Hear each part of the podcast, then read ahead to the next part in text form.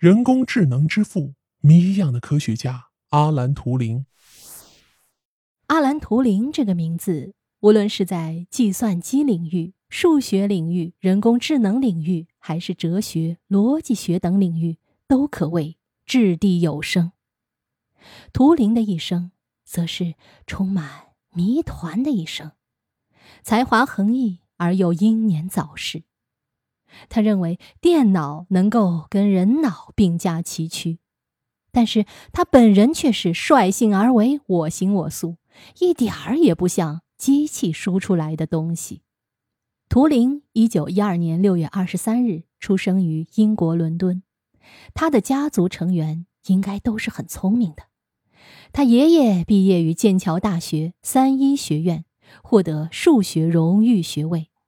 他姥爷是印度马德拉斯铁路局的总工程师。他妈妈家有个远亲，据说是最早在理论上发现电子的人。六年后，汤姆逊才在实验中证实这一观点。生在这样的家庭，图灵想必是遗传了他们不少优秀的基因。这也为图灵后来在数学和计算机方面突出的贡献提供了很好的先决条件。似乎大多数有所成就的人都会表现出一些异于常人的行为，图灵也不例外。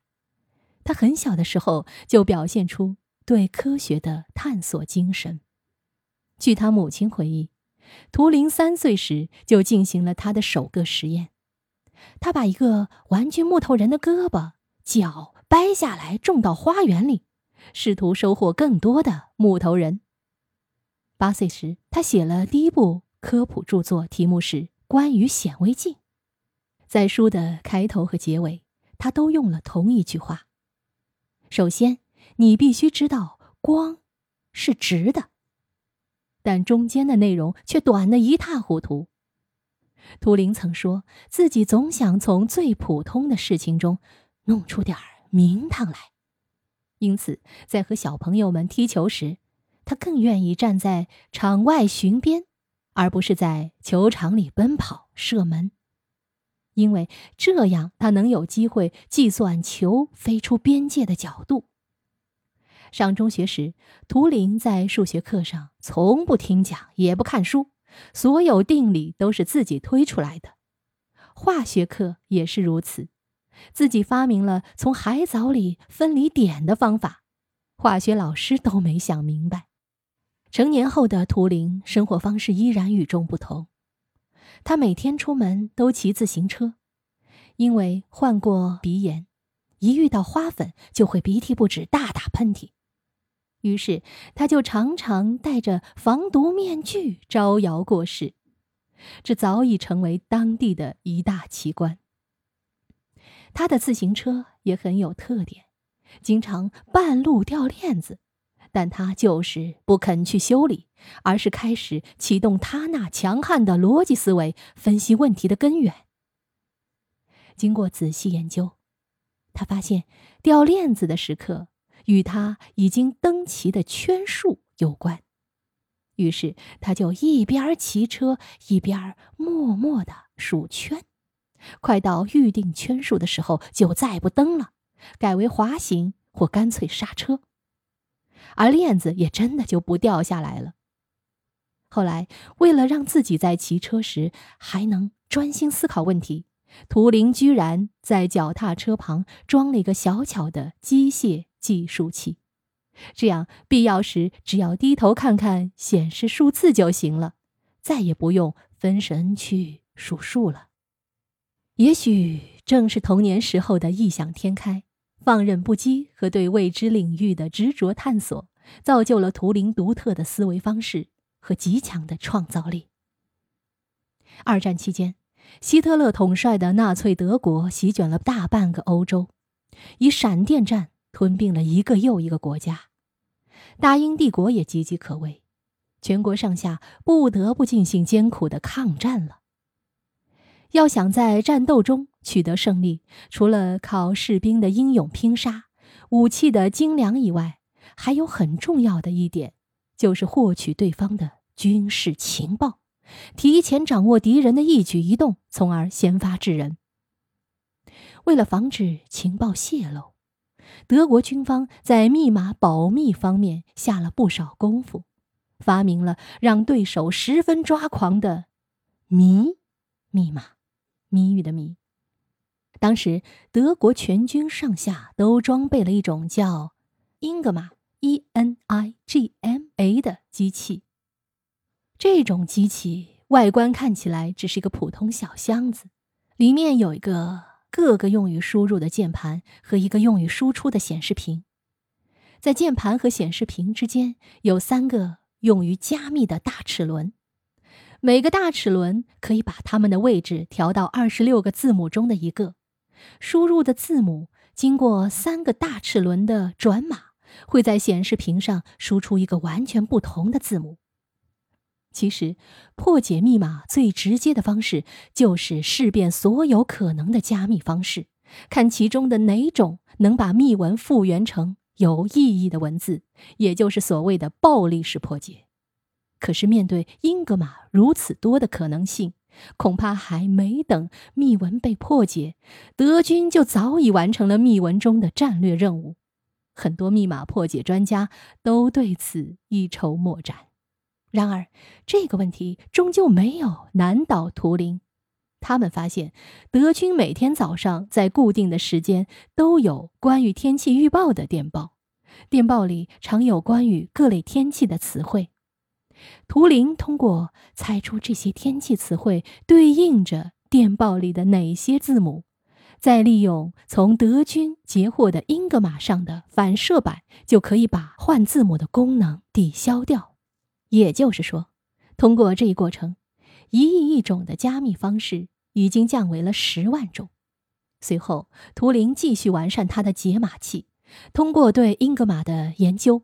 图灵设计出一种天才的破译机，这台机器主要由继电器构成，还用了一百多个齿轮、八十个电子管，由光电阅读器直接读入密码，每秒可读字符两千个。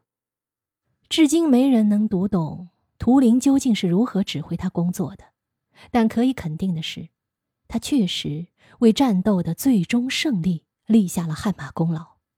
一般情况下。这种破译机可以在大约十一分钟里找出正确的意思，每天可以破译德军三千条密码。这种机器使得德军的军事行动都毫无遮掩地暴露在盟军面前，使盟军完全占据了战争的主动权，从而使战争提前两年结束。图灵为这个世界贡献了一份又一份的厚礼。机械化计算、可编程计算机、人工智能。一九五一年，图灵以他杰出的成就被当选为英国皇家学会会员，而此时图灵的兴趣还在延伸。他正在从事生物的非线性理论研究，即从数学角度分析生物的形态结构，比如研究人脑的细胞构造。计算其能容纳多少信息等等。我们已经不能知道，如果图灵把这些工作都做完，现在的世界又会是个什么样子？因为命运已经不再允许他做完所有这一切了。一九五二年的一天，图灵的男性伴侣阿诺德·莫里带着一个贼进入图灵家盗窃。结果被图灵发现。图灵没有私了，而是选择了报警。小偷被抓住了，但图灵也暴露了自己与众不同的生活方式，也就是同性恋。同时，同性恋被认为是一种伤风败俗的罪孽。图灵也因此被指控严重猥亵。他现在有两个选择：坐牢。或接受治疗。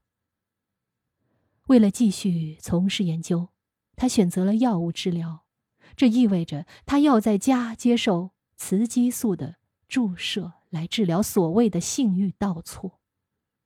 在那个蒙昧无知的时代，人们坚信把男人女性化就能改变他们原有的性倾向。这个世界有时候就是这么讽刺：最富逻辑、最聪明、最天才的科学家，最终却被最愚昧的所谓治疗给治了。这样的治疗在图灵身上进行了一年，使他的身心受到极大的摧残，他的脾气变得暴躁不安，性格更为怪癖。图灵是幸运的，又是不幸的。在智力领域中，图灵是当之无愧的王者；而在这个世俗的世界，他却脆弱的像一朵娇嫩的花儿。当暴风雨袭来的时候，他终于花瓣凋零。一九五四年六月八日清晨，图灵的女管家像往常一样走进了他的卧室。跟往常一样的是，图灵躺在床上。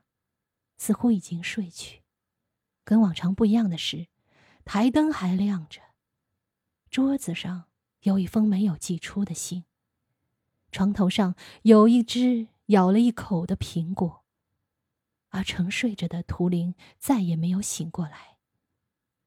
经过解剖，法医断定是剧毒氰化物致死，而床头上的那个苹果是在氰化物溶液中浸泡过的。